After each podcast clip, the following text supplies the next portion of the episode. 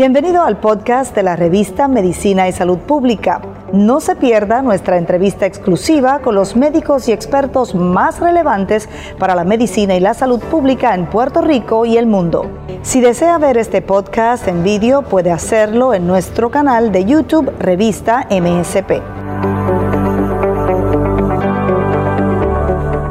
Bienvenidos a una nueva edición de la revista de Medicina y Salud Pública. Me complace acompañarlos una vez más el tema del día de hoy, manejo del dolor crónico en pacientes con cáncer. Soy Gisette Arellano y en esta oportunidad, en esta ocasión, me va a acompañar y nos acompañará a responder todas estas preguntas el doctor Carlos Buzo. Él es anestesiólogo y además subespecialista en manejo del dolor. Bienvenido, doctor. Gracias. Buenas tardes.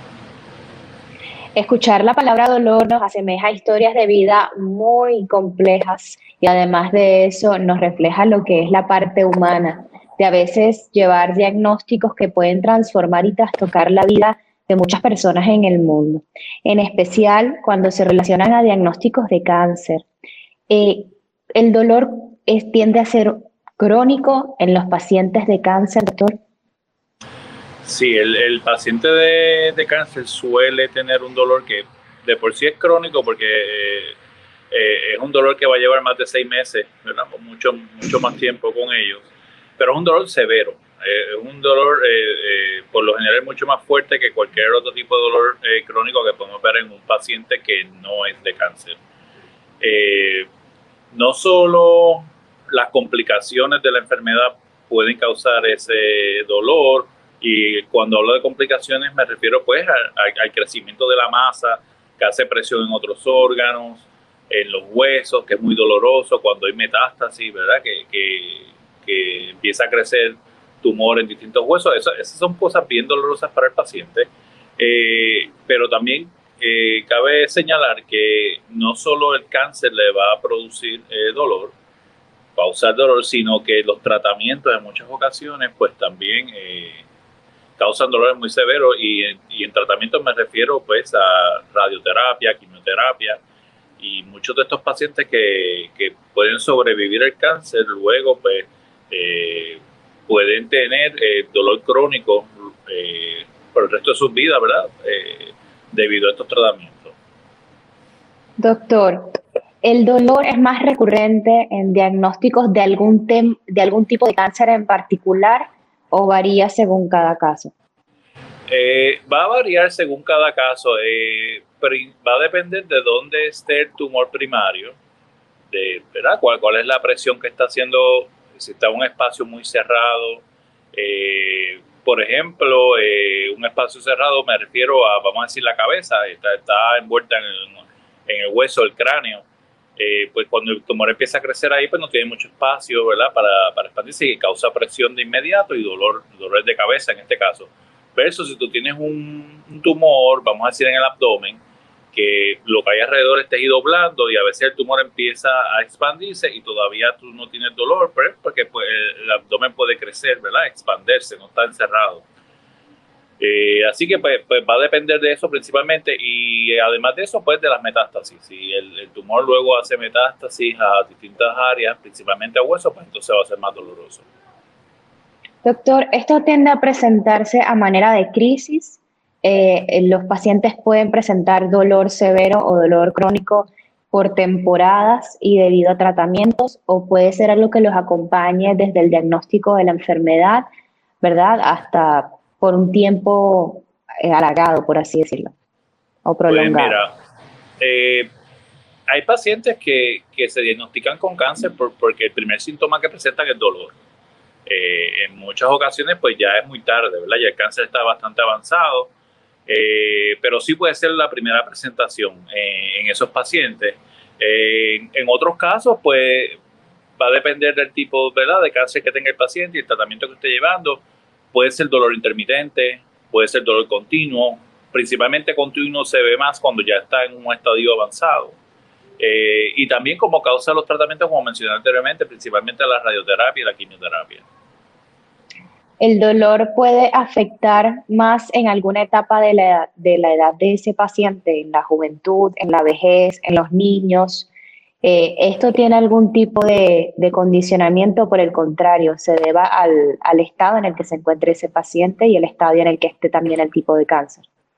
Bueno, el, dolor no va a discriminar por la edad. Eh, va a ser lo mismo si es una persona envejeciente, un, niño. Lo, que va aquí a determinar la intensidad del dolor principalmente y los síntomas es el tipo de cáncer y la localización de, ¿verdad? de, de dónde están esas masas. En cuanto a los tratamientos, doctor, ¿cuáles tratamientos están disponibles para poder eh, procurar la mejora en la calidad de vida del paciente? Pues eh, los pacientes de cáncer, por lo general, eh, se comienzan en opiáceos, ya sea por vía oral, por parches, ¿verdad? a través de la piel. en la etapa inicial, pues usualmente esos medicamentos funcionan muy bien. Lo que sucede es que a medida que va avanzando la enfermedad, pues hay que subir la dosis de esos medicamentos. Y al subir la dosis de los medicamentos, pues entonces comienzan los efectos secundarios, que son los que no deseamos. Y esos efectos secundarios, pues son muchísimos, pero principalmente en este tipo de medicamentos, que son los opiáceos, vendría siendo la sedación o soñolencia en el paciente y también el estreñimiento. Y esos dos en particular, pues son los, principales, los que le cambian la calidad de vida del paciente, porque muchas veces el medicamento le da alivio, pero no tiene calidad de vida por esta sedación, estreñimiento, etcétera. Tienen que empezar a tomar estimulantes para no estar dormidos todo el día, eh, muchas cosas para combatir el, estreñimiento. Y entonces ahí entra la otra área de manejo del dolor, pues que son intervenciones que podemos hacer en los pacientes dependiendo, ¿verdad?, de, dónde está el tumor, etcétera, para aliviar el dolor de otra manera que no sea ingiriendo medicamentos. Y pues ahí hay una gama de procedimientos, inyecciones, ¿verdad?, terapias que se pueden realizar eh, dependiendo del tipo de tumor que sea.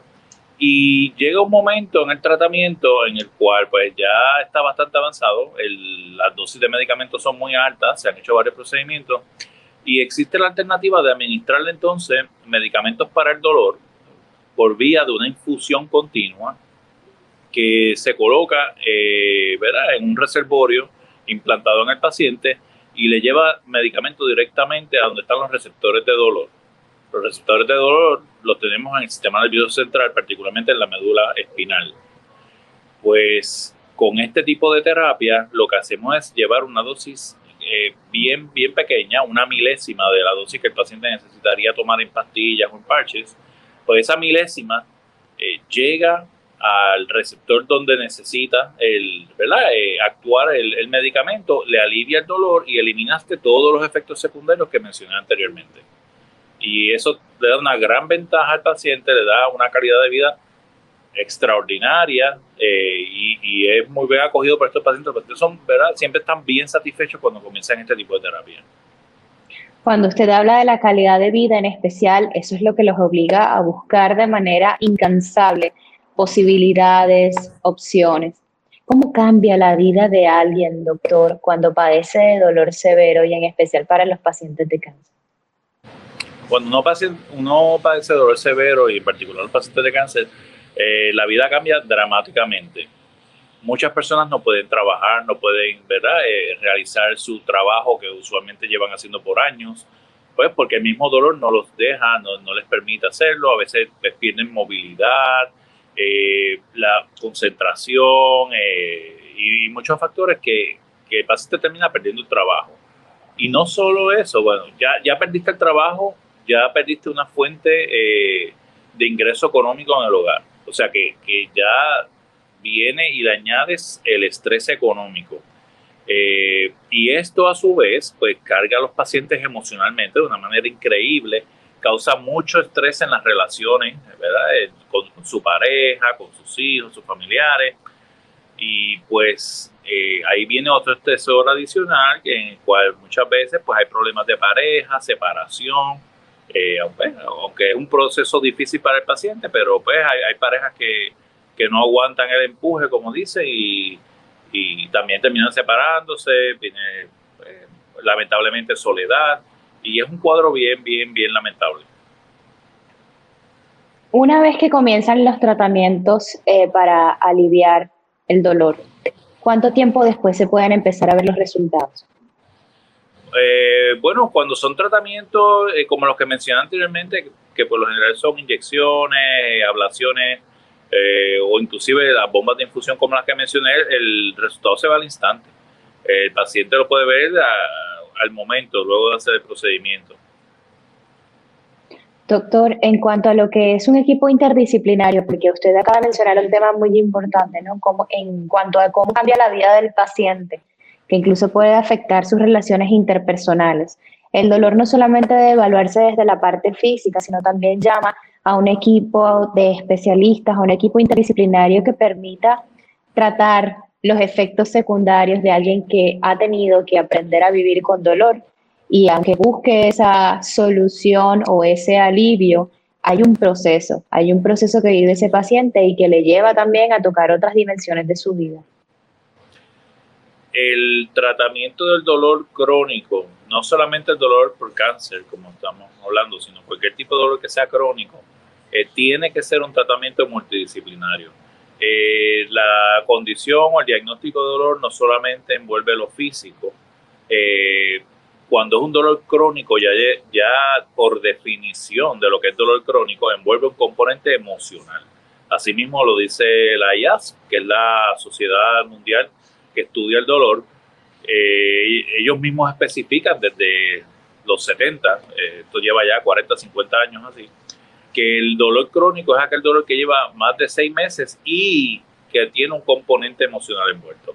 Así que ya de, por sí, por definición, ya sabemos que tiene un componente emocional y es necesario tratarlo. Así que no solamente podemos depender de medicamentos, tratamientos como inyecciones, etcétera, sino que hay otro tipo de intervenciones a nivel psicológico, psiquiátrico, de apoyo emocional, eh, social, que el paciente necesita y que ayuda en gran manera a que mejore. Si hay algo que ha sido una lección aprendida y en especial en periodo de pandemia, doctor, es la corresponsabilidad. Esa responsabilidad que tenemos con el otro desde la empatía y además desde el conocimiento para los familiares, amigos, quizás compañeros de trabajo, cómo se puede colaborar, cómo se puede contribuir, cómo puedes aliviar la vida de alguien que vive con dolor. Bueno, pues, cuando estamos hablando ya del entorno, ¿verdad? en el trabajo, etcétera, cuando un paciente tiene una condición terminal o una condición de esta, para que el tratamiento dure muchos años, es, es bueno dar orientación grupal, ¿verdad? A esas personas que van a estar trabajando con, con X o Y pacientes para que entiendan de la condición, ¿verdad? entiendan cómo esa persona se siente, las complicaciones que tiene, cómo le ha cambiado su vida, para que así ellos mismos puedan entenderlo, porque en muchas ocasiones eh, pues la persona puede sentir rechazo de sus compañeros y no es intencionado, sino que ellos no entienden lo que está sucediendo, lo que está pasando con esa persona y por eso es bien importante la orientación. Doctor, los tratamientos para sobrellevar eh, dolor severo o crónico son costosos, son asequibles, están disponibles para los pacientes de cáncer? Los tratamientos como los que he mencionado eh, sí están siempre disponibles para los pacientes. Las aseguradoras eh, siempre, no voy a decir siempre, la mayoría de las veces los cubren, particularmente los pacientes cuando tienen cáncer, pues tienen unas cubiertas especiales que cubren todo este tipo de tratamiento. Pero en general, pacientes también de dolor crónico, ¿verdad? Que no necesariamente es por cáncer, la gran mayoría de las aseguradoras cubren estos procedimientos y tratamientos. Se debe continuar con esa búsqueda inalcanzable, esa búsqueda incansable, mejor dicho, y corrección, por la posibilidad de una mejor calidad de vida, doctor, porque es importante continuar y no, deja, no quedarse con un solo diagnóstico o tan siquiera tener que soportar sin buscar, sin intentar procurar esas nuevas alternativas la esperanza es lo último que se pierde, primero que nada. Y yo, yo por lo menos siempre pienso en que uno nunca termina de luchar. Siempre de manejo del dolor, eh, pues tratamos esa parte particular del paciente, no, no tanto la progresión de la enfermedad, que eso lo, lo trata el oncólogo, eh, pero nosotros pues siempre nos mantenemos en comunicación con el paciente, viendo qué tratamiento está, dando el apoyo psicológico, emocional, de, ¿verdad? y positivismo de que todo va a salir bien y sobre todo nos toca a nosotros los especialistas en dolor que esa persona tenga una calidad de vida digna, ¿verdad? Que, que, esa persona, pues, si son sus últimos días, ¿verdad? O, o años, pues que los pase de la mejor manera posible. Muchísimas gracias por acompañarnos, doctor, y por responder a todas nuestras preguntas. Bien, muchas gracias a ustedes. Que tengan buenas tardes. Conversamos con el doctor Carlos Busó, él es anestesiólogo, subespecialista en manejo del dolor. Soy Gisela Arellano, yo lo invito a usted a que siga conectado con la revista de Medicina y Salud Pública. Recuerde visitarnos por www.msprevista.com. Síganos en Instagram como arroba revista MSP y en Facebook Revista de Medicina y Salud Pública. Será hasta una nueva ocasión.